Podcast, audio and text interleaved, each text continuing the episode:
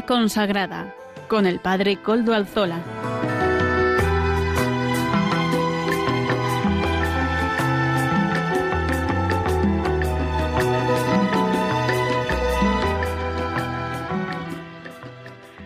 Buenas tardes, hermanos, amigos y oyentes. Hoy es jueves y son las cinco de la tarde, una hora menos en las Islas Canarias. Es, por tanto, la hora de vida consagrada en Radio María. Les saluda con sumo gusto Padre Coldo Alzola, Trinitario. Hoy emito, como de costumbre, desde Algortá, desde Vizcaya, desde la parroquia del Santísimo Redentor y aquí, junto a los restos del Beato Domingo Iturrate, a quien nos vamos a encomendar al inicio de este programa. Les encomiendo a ustedes, me encomiendo a mí, nos encomendamos todos a este Beato Trinitario que murió joven, pero que tuvo una vida fecunda. Saludo también a quienes nos están ayudando en el control, en Madrid. Mónica Martínez, gracias a su servicio podemos emitir, como todas las semanas, en esta ocasión también así que nos acompañará Mónica durante todo nuestro programa. Hoy que es día 7 de julio de 2022, San Fermín, para los que estamos en, esta, en estas diócesis del norte, ¿verdad? Hoy en todas las noticias, cuando uno pone San Fermín, eh, para haciendo búsquedas, siempre aparece San Fermín, los toros, las fiestas, por fin, después de dos años. Pero San Fermín no es solamente toros y fiestas. San Fermín de Amiens nació en Pamplona alrededor del año 272 y murió en Amiens, por eso lleva ese nombre, el 25 de septiembre de 333, de 303. Fue mm, un misionero cristiano, primer obispo de Amiens, algunos dicen que también de Pamplona, cuya iglesia construyó y fue decapitado cuando tenía unos 31 años. Fíjense, ya llegó a ser santo con tan tanta juventud. Fíjense, ay madre mía. Es también patrón de, patrón de Amiens, de Lesaca, copatrón de Navarra, patrón de Pamplona. Eh, parece que fue un hijo de un senador pagano de nombre Firmo, un alto funcionario de la administración romana que, que gobernó Pamplona en el siglo III y la predicación de San Honesto, quien había marchado a la península tras ser milagrosamente liberado de su prisión en Carcassonne, conmovió a sus padres, quienes, sin embargo, no se convirtieron hasta oír a San Saturnino de Toulouse. El santo habría bautizado a San Fermín, a Fermín, y a sus padres en el lugar que hoy se llama popularmente Pocico de San Cernín. Allí, en, Pamplona. Bajo la tutela de Honesto, el joven Fermín aprendió la religión y el arte de la prédica. A los 18 años fue enviado a Tolosa, donde sería ordenado Toulouse. Tras predicar en Navarra, marchó a Francia, donde se asentó en Amiens, habiendo organizado la construcción de la iglesia local. Fue nombrado obispo nada más y nada menos que a los 24 años. La oposición oficial a la doctrina cristiana le granjeó la cárcel, donde tras negarse a cesar su prédica, fue decapitado. En 1186 el obispo Pedro de París llegó a, de Amiens a Pamplona, llevó una reliquia de la cabeza de San Fermín, que aún hoy se venera. Hay, como podrán entender, mucho de legendario en la figura de San Fermín. Tan antiguo santo no se conocen muchas veces los datos muy certeros de él. Pero lo que ciertamente no corresponde a él es la relación ni con los toros ni los demás folclores. Esto ha sido también, en parte, un añadido del pueblo cristiano por la alegría de celebrar la memoria, pero ¿de quién? De un testigo de la fe, es decir, de un mártir. El pueblo cristiano hace fiesta porque recuerda que en, que en San Fermín y en los mártires Cristo ha vencido, no lo contrario. No hace fiesta y después dice que busca a San Fermín, no, no. San Fermín, el pueblo hace fiesta porque en él la victoria de Jesucristo se visibiliza. Y es también por lo que el color de los pañuelos de los mozos en Pamplona en estos días es rojo, recordando la sangre vertida por su patrono, por su mm, vigilante, por su mm, por el que intercede por la ciudad y por el que intercede también por ellos, ¿verdad? Antiguamente, antes de empezar el encierro, ahora se suele ir también a cantar, pero antiguamente los mozos cantaban a San Fermín para pedir su ayuda, porque así recordaban que en realidad, sin la ayuda de lo alto, no se pueden iniciar ni las empresas grandes ni las pequeñas. Hasta las más pequeñas necesitan también de la ayuda sobrenatural de Dios. Vamos a pedir a San Fermín que verdaderamente traiga Em, bueno, interceda por nosotros, por estas diócesis del norte de España, y vuelva a reavivar esa fe que él descubrió y que le llevó a dar hasta su sangre, a derramar su sangre por Cristo. Y así paso sin más dilación a presentar los contenidos del programa de hoy. Hoy contaremos con la participación de Monseñor Don Vicente Rivas, que es obispo de Ibiza, y miembro de la Comisión de Vida consagrada de la Conferencia Episcopal Española. En la sección de entrevista contaremos con el padre Luis Manuel Suárez, claretiano, que actualmente es el responsable de la PJV, es decir, Pastoral Juvenil Vocacional, de la CONFER en España. Amaro Villanueva nos presenta, como todas las semanas, el espacio Música para Evangelizar, y seguimos con el estudio de la historia de la vida consagrada con el padre Antonio Bellella, claretiano, del Instituto de Vida Consagrada de Madrid. Esta es la sección de formación del programa. Y ya saben además que se pueden poner en contacto con este programa por medio del correo electrónico del mismo, vidaconsagrada@radiomaria.es. Ustedes me escriben a él y yo mismo les contestaré. Recuerdo además que nos pueden escuchar por medio de los podcasts de la web. Ya pueden bajar el nuestro en la web de podcast de Radio María. Miren, yo he bajado una app a mi teléfono, una aplicación. Puedo escuchar Radio María allí donde esté. Allí donde esté. Es muy fácil.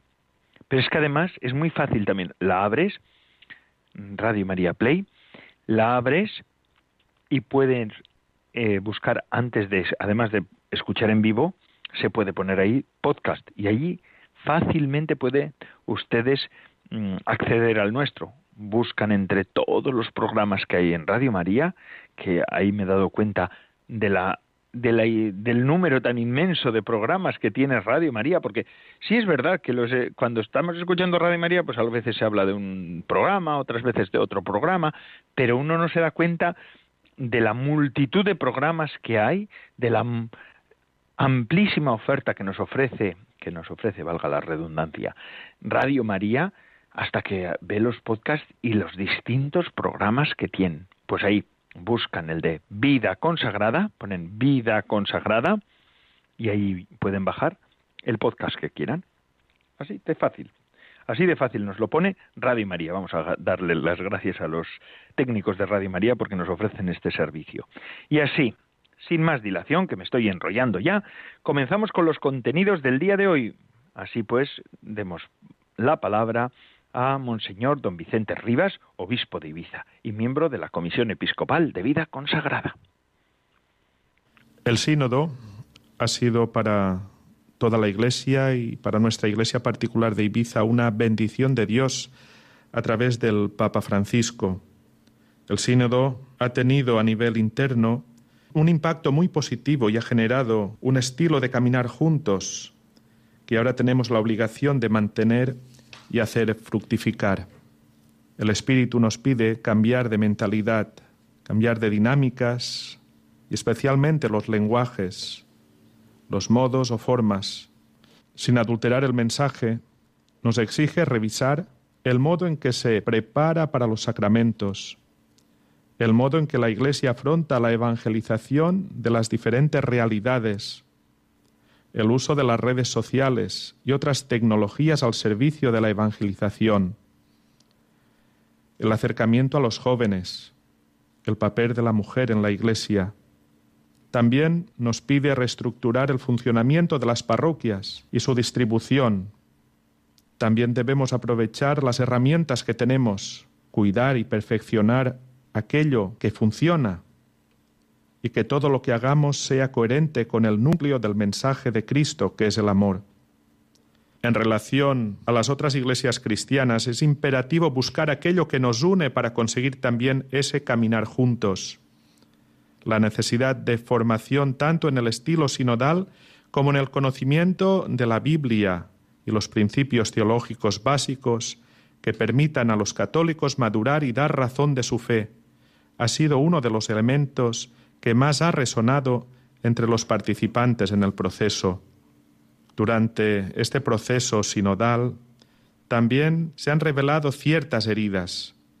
Algunas personas que pertenecen a grupos o movimientos concretos sienten que su forma de espiritualidad es la buena, la genuina, y tienden a despreciar otras formas de hacer iglesia y a mostrar resistencia a cualquier cambio o a la aparición de otros grupos, movimientos o pedagogías.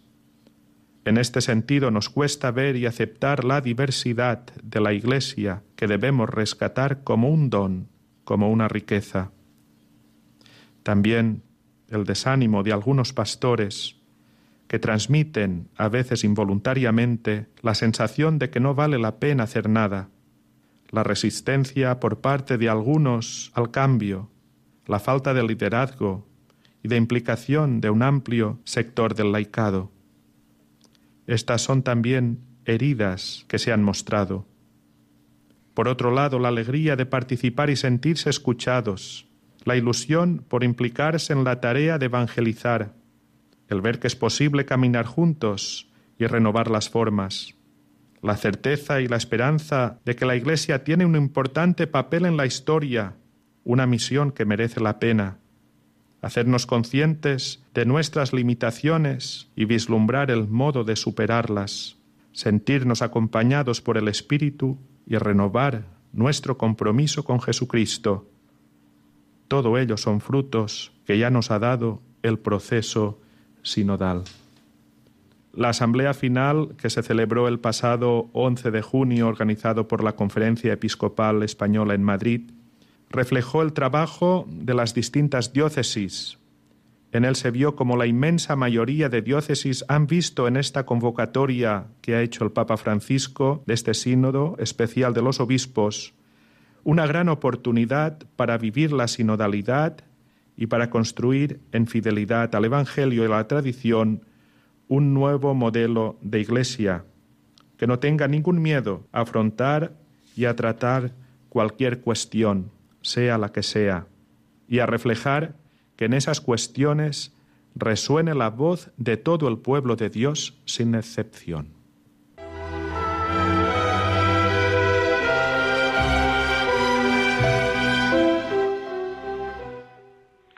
Muchísimas gracias, don Vicente Rivas. Monseñor don Vicente Rivas es obispo de Ibiza y miembro de la Comisión Episcopal de Vida Consagrada. Por estas palabras este año los obispos encargados de la vida consagrada en España nos han ido desgranando y dando cuenta del proceso sinodal que se ha vivido en tantas diócesis mm, y bueno en todo el mundo, pero de un modo particular en las diócesis de España de las cuales ellos son pastores y eh, también nos han ofrecido conocimiento del documento que emanó de la Santa Sede, de la Secretaría del Sínodo, para estar en primera línea en la información sobre la actualidad eclesial, porque el proceso de la sinodalidad es la actualidad eclesial por antonomasia. Y ahora vamos a seguir con nuestro programa. Antes de la entrevista, que llega ya enseguida, vamos a escuchar estas palabras que nos llegan desde Radio María, porque fíjense ustedes, gracias a Radio María podemos emitir este programa. Estos contenidos en otras radios no tienen, no tienen cabida. Aquí sí, porque Radio María pretende ser un instrumento al servicio de la evangelización. De la mano de María vamos siguiendo a Jesucristo. Y esto se hace gracias a la colaboración de tantos. Aquí no hay publicidad, no hay otros medios de financiación más que la generosidad y el trabajo común de tantos. Vamos a escuchar cómo podemos ayudar en este empeño evangelizador de la Madre de Dios. Venid a mí, todos los que estáis cansados y agobiados, y yo os aliviaré, nos dice Jesús. Sí, el Señor quiere darnos el auténtico descanso, que consiste ante todo en vivir unidos a aquel que nos regala la paz del corazón desde la certeza de ser amados incondicionalmente por Dios. El tiempo veraniego es una magnífica ocasión para dedicar más espacio al encuentro con Él en la oración, estar con quien sabemos nos ama, y para ejercitar la caridad a través de la intercesión, pedid y se os dará, y las demás obras de misericordia. Un tiempo también para evangelizar, pues no podemos guardarnos el amor de Cristo para nosotros. Por eso te invitamos a hablar de Radio María con las personas con quienes te encuentres en este verano, para que a través de las ondas puedan escuchar la voz del buen pastor que llama a cada oveja por su nombre. Ayúdanos a seguir transmitiendo la buena noticia con tu oración, compromiso voluntario y donativos. Puedes informarte de cómo colaborar llamando al 91 822 8010 o entrando en nuestra página web www.radiomaria.es. Ven con Radio María al corazón de Jesús nuestro auténtico descanso.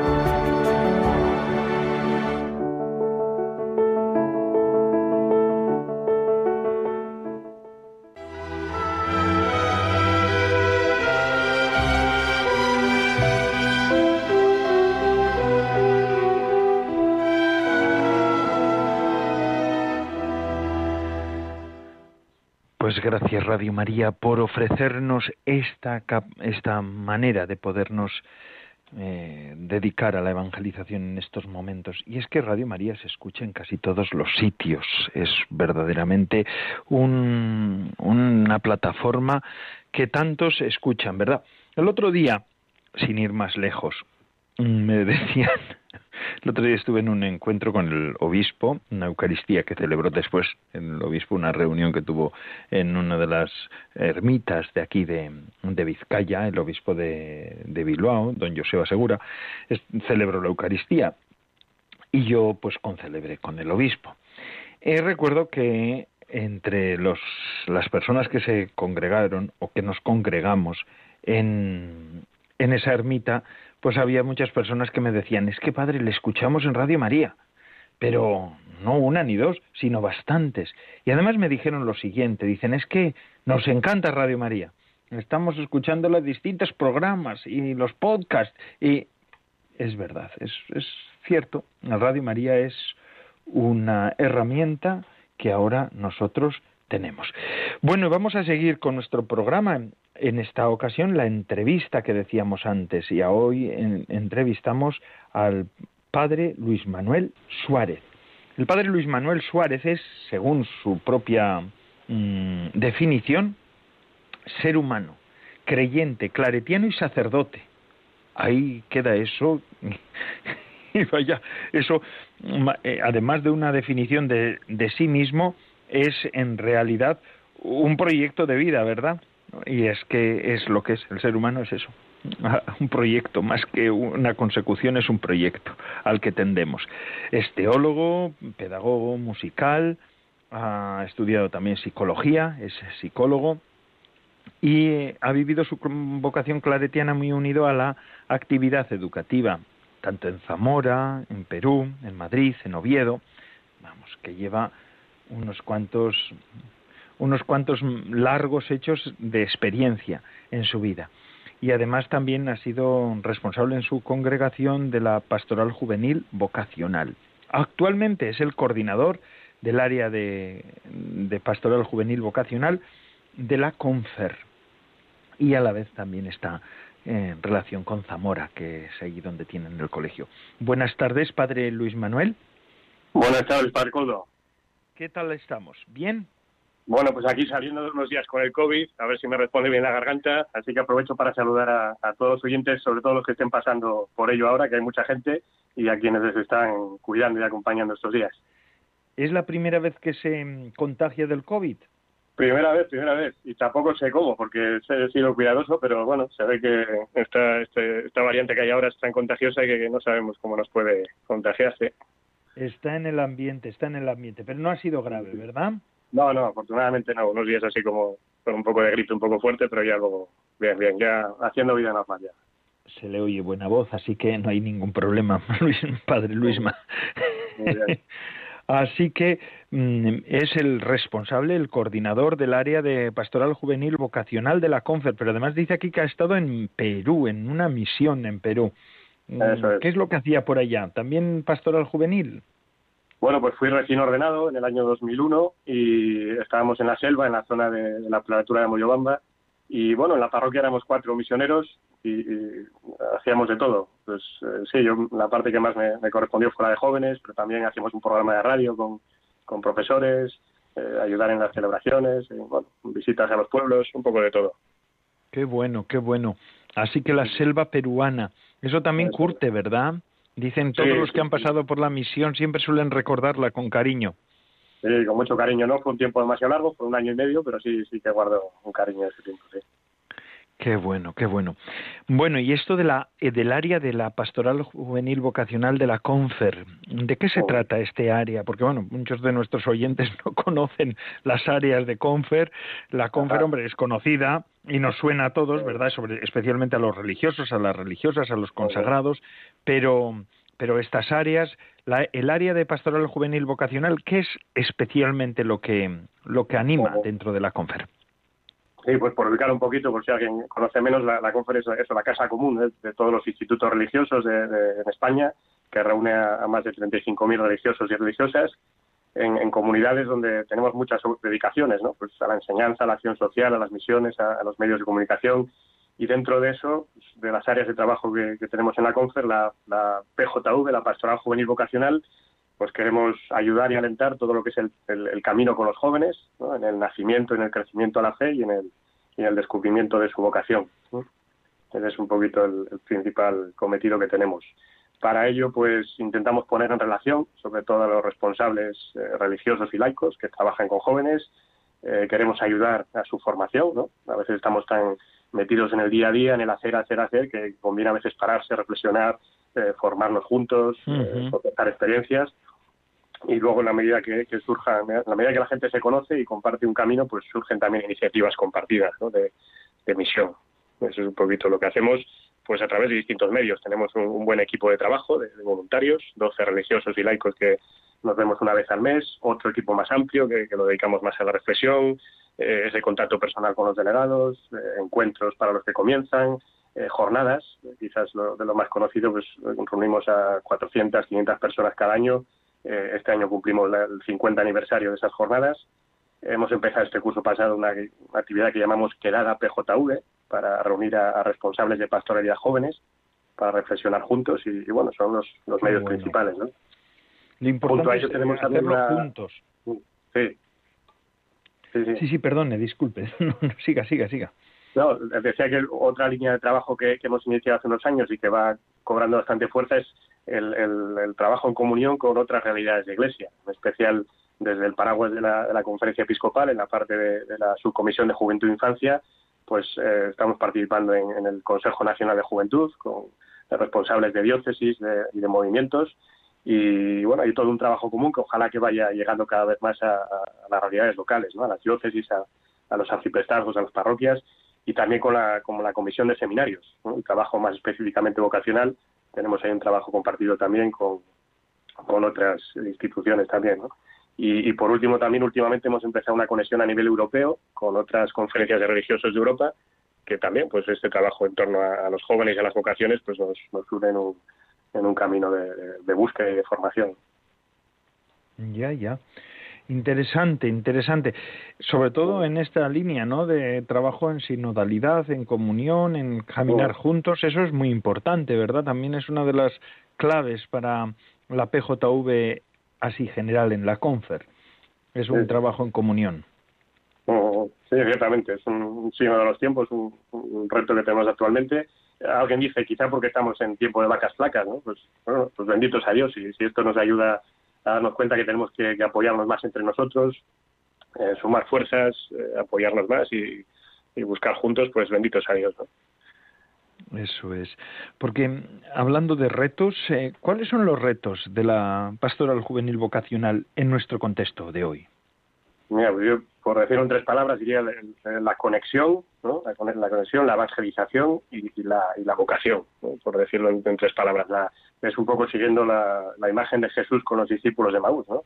eh, Jesús eh, se encuentra con ellos, se hace el encontradizo, eso sería la conexión, salir al encuentro, ser compañeros de camino de los jóvenes. fíjate qué curioso que, Jesús no, sabiendo que se están alejando de Jerusalén, se van de vuelta, no les para y les dice volver, sino que, se hace el encontradizo con ellos y empieza a dialogar y hace camino con ellos incluso hacia la lejanía, se están alejando, ¿no? bueno, pues hacernos eh, los encontradizos con los jóvenes y, estar ahí para ellos, ¿no? como primer reto. El segundo sería la evangelización, el, anunciar ese tesoro que, que, llevamos vasijas de barro y, el, y el, compartirlo y, que pueda llegar a tocar el corazón del joven como ha tocado antes el nuestro. ¿no? Jesús no, siguiendo esa imagen con los de Maús, no, con los discípulos, ¿no? él no quiere hacer un mero club de amigos o un club de pescadores simplemente, ¿no? sino que quiere hacer un grupo de amigos en Dios y para el reino. Bueno, pues ese sería nuestro segundo gran reto, ¿no? Junto a la conexión, pues eh, el, anunciar el Evangelio, el ayudar a nacer a la fe, eh, a los adolescentes, a los jóvenes, y una vez que han nacido a la fe, a crecer en ella, ¿eh? desde la espiritualidad, la formación, la integración en la comunidad, el, servicio el compromiso, todo lo que implica la evangelización. Y el tercer reto es la vocación, es decir, el, que cada adolescente, cada joven encuentre su lugar en la vida desde la fe, ¿no? en esa búsqueda vocacional que todos tenemos preguntándole a Dios, Señor, ¿qué quieres de mí? Pues eh, que llegue a encontrar su, lugar en la vida dentro de los diferentes caminos vocacionales en la Iglesia, ¿no? Para muchos será en una familia o vivir desde un trabajo, viviendo en la sociedad y para algunos pues una vocación de, consagración especial. La vida consagrada en el sacerdocio. Sí, sí. Es decir, que la pastoral vocacional juvenil siempre tiene que desembocar en la pastoral vocacional. Es, vamos, desembocar es al final la misma pastoral, ¿no? Es buscar el camino, el lugar que Dios quiere para cada uno de nosotros y para cada joven. Esa es la, la clave. Eso es nuestra, nuestro área de la conferencia que nació en tiempos donde quizá esa parte de la fe estaba más cubierta, ¿no? Por, el ambiente social y se dedicaba más específicamente a las vocaciones consagradas con el tiempo y con el sínodo reciente que hemos tenido nos damos cuenta de que eh, bueno pues no, hay que descuidar eso pero hay que ponerlo en un contexto más amplio ¿no? desde ese encuentro con los jóvenes y desde ese camino de, crecer en, el, en, el, conocimiento y la, del amor al Señor y, en el Evangelio ¿no? Mm. Sí, así es. Del 3 al 28 de octubre de 2018 se celebró la Asamblea General Ordinaria del Sínodo de los Obispos y aquella vez fue sobre los jóvenes ahora digo a los oyentes que nos están que están siguiendo el programa ahora va a ser en el 2023 va a ser sobre la sinodalidad pero entonces fue sobre los jóvenes ya que estamos hablando con el responsable de, de la PJV de la Confer pues eh, conviene hablar del sínodo también. Mm, aquel sínodo marcó también a la pastoral juvenil vocacional muchas pautas y se hizo una reflexión profunda, serena, sobre esta cuestión. ¿No es así, Padre Luis Manuel? Sí, ciertamente, fue un gran acontecimiento, ¿no? Un sínodo, pues eso, es esa asamblea de obispos de todo el mundo que, se prepara previamente y que tiene unos ecos finales. Ahora estamos en este sínodo, como has apuntado, de, la sinodalidad, que ha querido dar un paso más en esa participación que siempre ha habido, pero, pero ahora se ha, hecho mucho más y ciertamente el Sino de los Jóvenes habló sobre ello, ¿no? sobre el caminar juntos, eh, todo el pueblo de Dios, cada uno desde su eh, función, sus capacidades, su ministerio. Y bueno, justamente el nombre ya es significativo. ¿no? Aquel proceso en torno al 2018 se llamó Jóvenes, Fe y Discernimiento Vocacional. Dicen que, al final de un sínodo eh, el Papa pregunta ¿no? a los obispos presentes que, que, le digan temas para el próximo sínodo y parece que había varios temas sobre la mesa. Uno era los jóvenes, los jóvenes que los que están en la iglesia, los que se han alejado, los que nunca han llegado a creer, y otro tema era eh, la cuestión de las vocaciones. Y parece que el Papa cogió esos dos temas y dice vamos a, tratarlos en conjunto: jóvenes, fe y discernimiento vocacional. Y bueno, pues fue un gran acontecimiento, porque fue la primera vez en la historia que, una asamblea sinodal se dedicaba a este tema y bueno, no sabemos cuándo será el siguiente sobre este tema, pero a lo mejor pasan muchos años ¿no? hasta que vuelva que vuelva a pasar. De, Yo, si alguna cosa de, subrayar del sínodo, diría, el, pues eh, por un lado, todo el proceso que fue, que es una escuela para, para toda pastoral y también la nuestra, ¿no? La escucha, la escucha a todos, el discernimiento, reconocer la realidad, discernirla y interpretarla a la luz de, la palabra de Dios y, dar unas pautas de, acción, ¿no? sobre todo en ese documento final, muy valioso, y, la exhortación del Papa Christus Vivit, que nos seguirá acompañando como guía para la pastoral en, unos cuantos años Y, el mismo sínodo de los jóvenes hizo un subrayado importante sobre lo que ahora hablamos mucho, que es la sinodalidad, es decir, esa corresponsabilidad de todos en la Iglesia, ese caminar en comunión, y, lo hizo con, varios acentos, ¿no? Por un lado, diciendo que la, pastoral para la pastoral juvenil no, no, es tanto pastoral para jóvenes, sino con jóvenes, que hay que contar con ellos, ¿no? Hacerles partícipes de, bueno, pues de todo el camino con ellos, que no sean espectadores sino protagonistas. ¿no?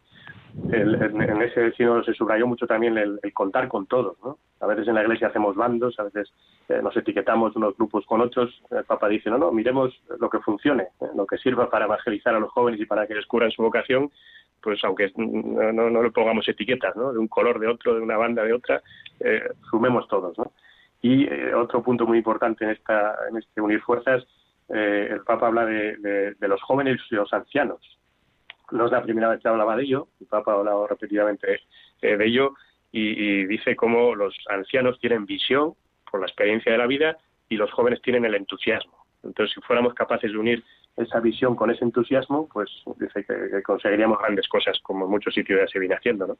Bueno, yo creo que son instituciones valiosas de, esa sinodalidad que, que ahora estamos viviendo este otro proceso que, también en el sínodo en España se apunta como uno de los grandes temas el tema de los jóvenes, ¿eh? o sea que van confluyendo cuestiones. Este tema de sinodal, la verdad es que está convirtiendo el Papa Francisco, entre otros, ¿verdad? Ha tenido la virtualidad o la virtud de que ha hecho que este tema sinodal pase a formar parte de la agenda normal de nuestras parroquias y de todos los de las realidades eh, de la realidad eclesial en general. Quiero decir que no es una cosa vivida como foco o como faro sino ya es algo más cotidiano verdad que, que unos y otros conocemos hablamos y discernimos juntos. Bendito sea el señor. Eh, padre Luis Manuel sabe lo que ocurre que en la radio el tiempo vuela y es que estamos muy a gusto con, con usted. Pero eh, antes de despedirme, porque ya casi, hemos llegado al tiempo que tenemos como referencia, porque después tenemos otros contenidos más. Además, va a hablar un hermano de usted, el padre Antonio Bellella, que nos ofrece ah. ese curso de, de historia de la vida consagrada. Eh, pero antes de que se despida, eh, porque este año también hay que hablar de esto, aquí en España por lo menos, de la peregrinación europea de jóvenes a Santiago de Compostela, este año Santo, pues eh, los jóvenes se encuentran en Santiago de Compostela. ¿Qué es eso? ¿Qué, ¿Sobre qué va a ser? Y ya, bueno, ya estamos mm, sobre las fechas, ya es el mes que viene, en agosto, así que ya estará todo preparado y es una tarea que se ha hecho entre muchos, ¿verdad? También de una manera sinodal o participativa.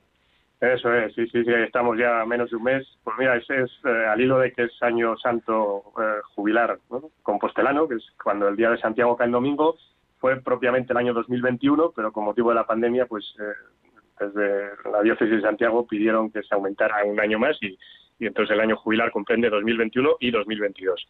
Y entonces ese encuentro que iba a hacerse el, verano pasado se hace este verano, ¿no?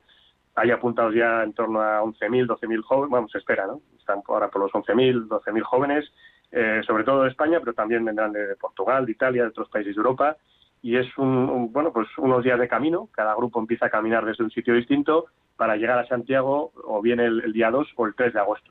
Y del 3 de agosto al 7 cinco días vivir ahí juntos eh, una gran experiencia de, comunión de fe de iglesia de, búsqueda de encuentro. Y bueno pues eso jóvenes agentes de pastoral los que les acompañamos pues ahí estamos ¿no?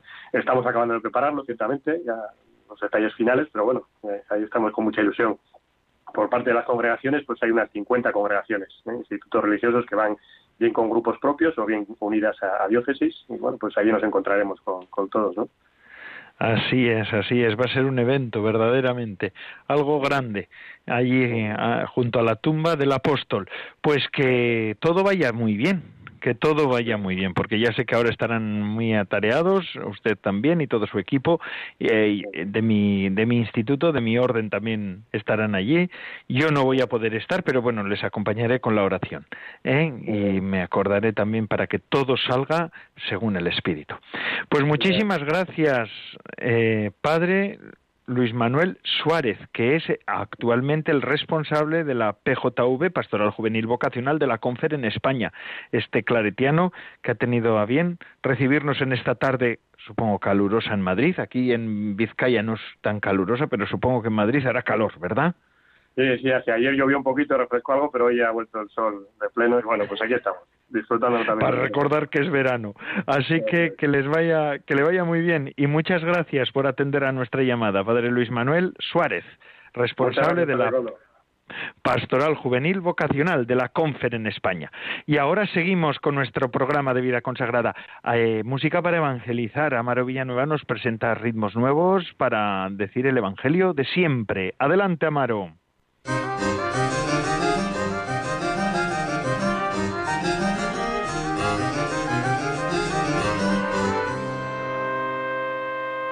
Buenas tardes, bienvenidos a la sección de Música para Evangelizar. La canción que escucharemos hoy se titula Dios es así, de Samuel Hernández y Benjamín Rivera. Lo escuchamos.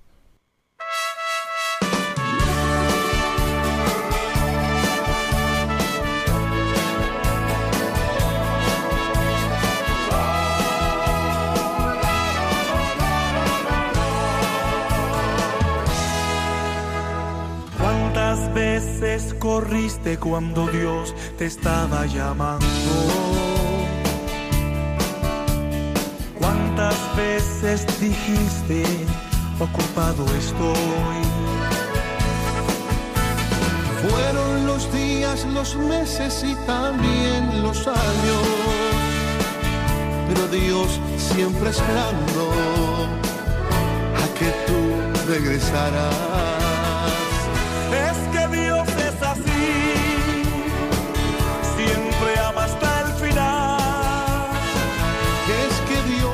Así, es su forma de ser. Siempre ama hasta el final, siempre ama hasta el final. Y es que Dios es así,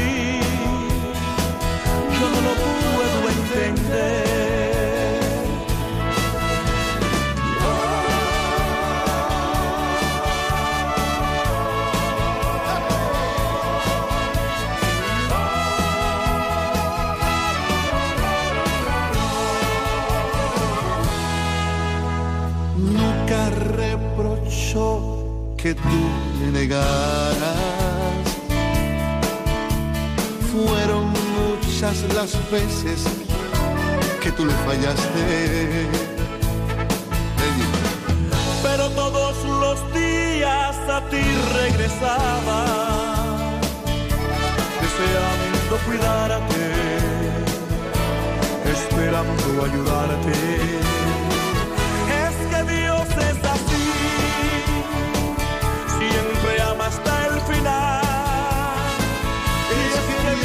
es así, es su forma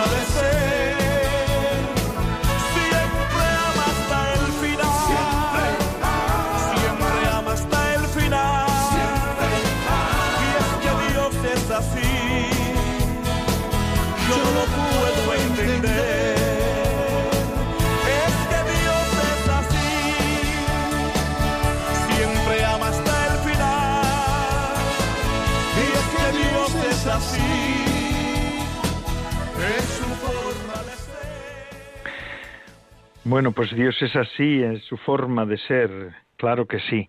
Estos ritmos tan, tan del otro lado del charco, qué bonito. Está bien. En todos los sitios se proclama que Dios es grande, bueno, santo y en todos los tiempos de la historia. Y es que de historia de la vida consagrada nos habla el padre Antonio Bellella, que es claretiano del Instituto de Vida Consagrada de Madrid. En la sección de formación vamos a seguir con la historia de la vida consagrada. Ya llegamos al siglo XX, ¿eh? Hoy llegamos al siglo XX. Vamos a escuchar lo que hoy nos toca en este, en este día, lo que nos trae Antonio Bellella. Muy buenas tardes a todos los oyentes de Radio María. Un jueves más estoy con vosotros acompañándoos en este camino que estamos haciendo juntos para repasar la historia de la vida consagrada. Ya vamos muy adelantados, estamos ya en el siglo XIX, XX y en uno de los momentos más importantes en lo que, fue lo que ha sido la evolución de la vida consagrada a lo largo de la historia.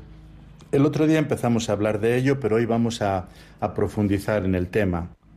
Si recordáis, la semana pasada os di unas pinceladas breves, concisas, sobre lo que la Revolución Francesa significó para la vida consagrada. Hoy vamos a seguir profundizando en esta cuestión. Nos vamos a centrar en un primer momento en las consecuencias que tuvo el levantamiento del pueblo de París el 14 de julio de 1789 sobre la vida consagrada. El otro día ya comentamos eh, la voluntad de los revolucionarios y los que siguieron un poquito la línea de actuación que ellos proponían para eliminar institucionalmente a la Iglesia.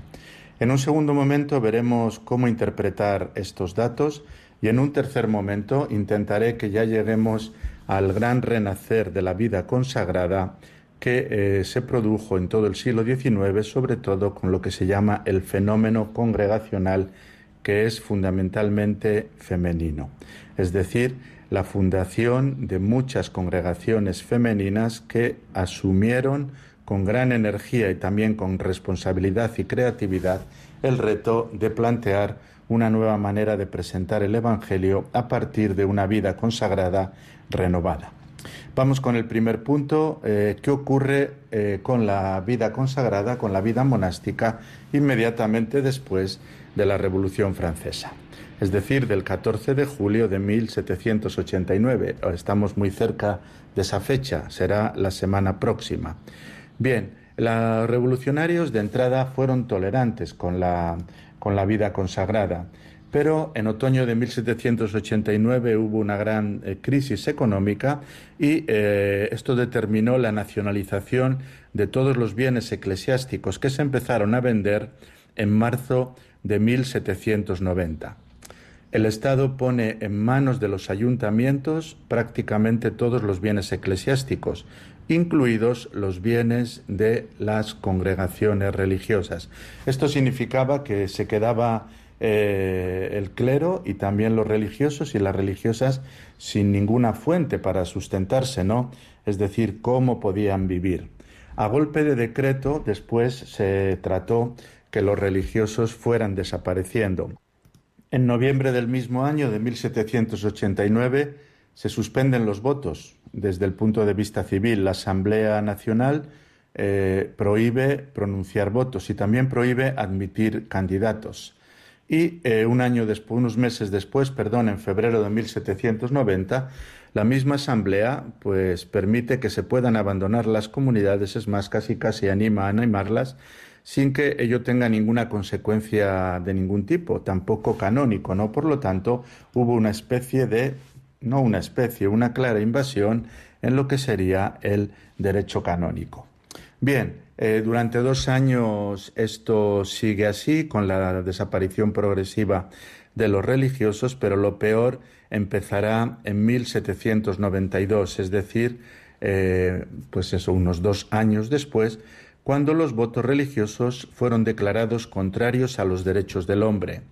Dirán que la obediencia es contraria a la libertad humana, que la castidad se opone a la ley natural y que la pobreza porque exige un cierto grado de mendicidad, es contraria a la utilidad social. Y poco después, en el 1792 también, en el mes de abril, eh, son suprimidas absolutamente todas las comunidades religiosas, excepto aquellas que se podían considerar que tenían una cierta utilidad social. En concreto, respetan a dos, eh, que son bastante conocidas. Una de ellas son los hermanos de la Salle, otra de ellas son las hijas de la caridad. Con lo cual, eh, todo lo que son hospitales y algunas escuelas, pues pueden continuar los religiosos que estaban allí actuando pueden continuar. Pero no olvidemos que las hijas de la caridad no eran propiamente religiosas ni monjas y que los hermanos de la Salle era una congregación muy particular, todos laicos, ¿no? Eh, con lo cual, pues también se manifiesta que la creatividad de la vida religiosa previa a la Revolución Francesa y la libertad un poquito desde el punto de vista jurídico se convierte en este momento en un modo de sobrevivir. Bien, Con Napoleón eh, se sigue en la misma línea. Napoleón empezará a tener una cierta relevancia a partir de la, la segunda mitad de la última década del siglo XVIII, es decir, en torno a 1796, pero él sigue en la misma línea y hasta que no se firma el concordato con la Santa Sede en 1802, hay una destrucción de la vida religiosa pues progresiva, ¿no? Que luego se extenderá por toda, por toda Europa. En Bélgica en 1796, en España a partir de 1803, en Alemania a partir de 1803, en Alemania a partir de 1809 y en Italia a partir de 1811. Como veis, eh, eh, se produce verdaderamente una casi casi destrucción de la vida religiosa institucional y también de la vida religiosa como propuesta de vida. Todo aquello que tiene que ver con el culto divino que no está asociado al culto público oficial, que continúa siendo el católico, se considera que no es necesario, porque es el Estado el que debe asumir algunas competencias que hasta ese momento pues los religiosos podían realizar. ¿Qué significan todos estos datos? ¿Se pueden valorar como un desastre absoluto? Aquí habría que, matizar. Desde el punto de vista artístico y desde el punto de vista humano, es decir, eh, tantos monasterios que poco a poco fueron destruidos, tantos archivos que se perdieron, tantas obras de arte que desaparecieron, no cabe duda que esto fue un gravísimo error. Y desde el punto de vista humano provocó muchísimo sufrimiento. Muchos religiosos tuvieron que abandonar sus casas, las religiosas también. Muchos religiosos, eh, algunos de ellos eh, tuvieron, sufrieron el martirio. La persecución que sufrieron impuso, les impuso unas condiciones de vida en algunos momentos casi casi imposibles de seguir. Pero desde el punto de vista religioso y dado el comportamiento de, los religiosos, eh, hay que mirar esta cosa, este momento con una cierta eh, clave de purificación. Fue un momento en el cual eh, los religiosos tuvieron que reinventarse, restaurarse, reorganizarse económicamente y también en, el resto de los sentidos, también jurídicamente, viviendo del trabajo, por ejemplo, y del trabajo claramente realizado, ¿no? Eh, también reespiritualizarse los carismas, vivirlos de otra manera, reestructurarse internamente y eh, abrir las puertas a un laicado, sobre todo femenino, que eh, se convierte en el protagonista de los cambios, ¿no? Unos cambios que irán configurando una nueva vida consagrada. Bien, eh, la vida consagrada al final introduce unas claves de creatividad, de humildad, y de servicio al pueblo de Dios, repito, creatividad, humildad y servicio directo al pueblo de Dios que garantizarán un cambio muy positivo en las próximas décadas. Muchísimas gracias. Continuamos, si Dios quiere, la próxima semana.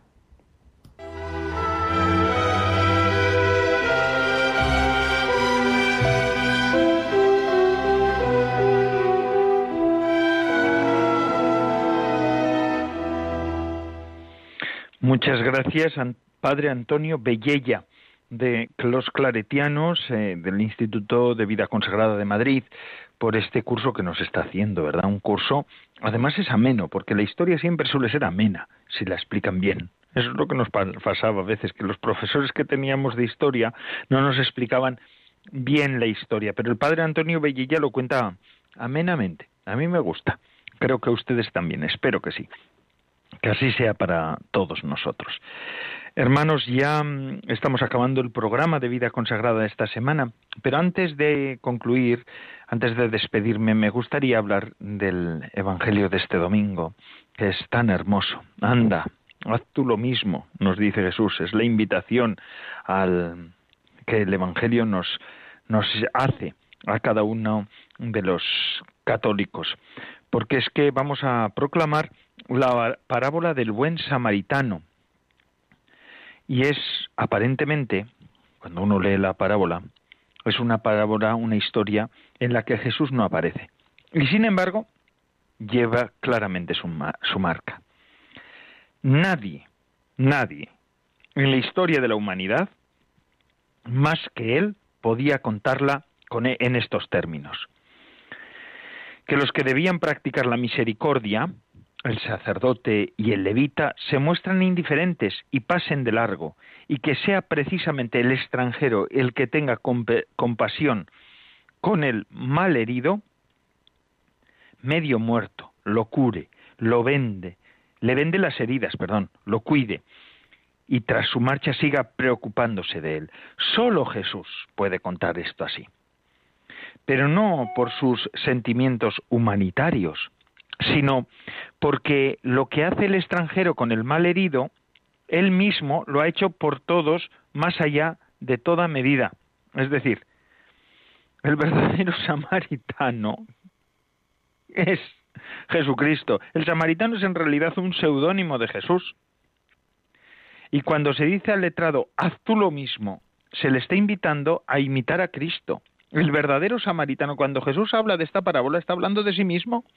Él es el que ha venido del extranjero. Bueno, en realidad es desde la patria, diremos nosotros, pero bueno, para nosotros que estamos en el destierro, desde el extranjero. Para poder cargar con nosotros, darnos todo mm, y además cuidar hasta cuando nos deja porque Jesucristo ha dicho, ha hecho eso, ¿verdad? Nos dejó, subió otra vez al Padre, a la gloria del Padre, la ascensión, pero no nos dejó aquí huérfanos, ni no nos dejó solos, nos ha dejado con la Eucaristía, con la Iglesia, con su presencia real en medio de la humanidad y de la historia, hasta el confín de los tiempos. Mientras exista historia, va a haber Eucaristía hay sacerdocio, sacerdocios, sacerdocio en comunión con los con el colegio apostólico, los obispos eh, se ha dado la sucesión ininterrumpida del, de apostólica y por tanto en comunión con el colegio apostólico, en comunión con Cristo, por tanto, sacramentalmente en comunión con Cristo y por eso hay sacerdocio real y con el sacerdocio también hay Eucaristía. Eucaristía. Haz tú lo mismo se le está invitando, se nos está invitando a imitar a Cristo. Un humanista habría hecho algo a medio camino entre la omisión descarada de los dos primeros y la maravillosa obra de misericordia del tercero. Quizás se habría dirigido a un puesto de guardia de los samaritanos, habría dado su informe y después habría perseguido, proseguido su camino.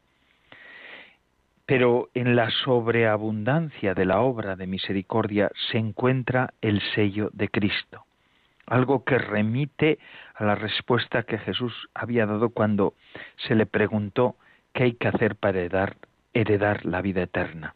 Amarás con todo tu corazón, no solo a Dios, sino también al prójimo, como Él lo hizo. Es decir, el humanismo es algo bueno, pero es solamente un inicio un inicio. En Jesucristo nos vemos la sobreabundancia de la gracia, que eso solo viene de Dios. Pero además, hermanos, hermanas, este Evangelio de este domingo nos invita a contemplarlo para que nosotros también aprendamos a vivir en la lógica de Cristo. Imposible para nosotros, pero con la gracia de Dios y nuestra voluntad, todo es posible. Dios no te obligará a salvarte, no te obligará a que todo esto acontezca en ti, pero te dará los medios necesarios si tú lo quieres. Esta es la respuesta nuestra. Así que digámosle sí a Cristo. Y con esta invitación concluimos hoy el programa de vida consagrada de Radio María gracias a que a los que con su fidelidad nos acompañan semana tras semana. Ahora les dejo con la hora feliz, que es el espacio dedicado a los más pequeños de la casa y además Radio María no para, las 24 horas. Les acompaña, me acompaña, a todos nos acompaña. Se despide de todos ustedes Padre Coldo Alzola, Trinitario. Recen por mí, yo lo hago por ustedes. Hasta la semana que viene, si Dios lo quiere.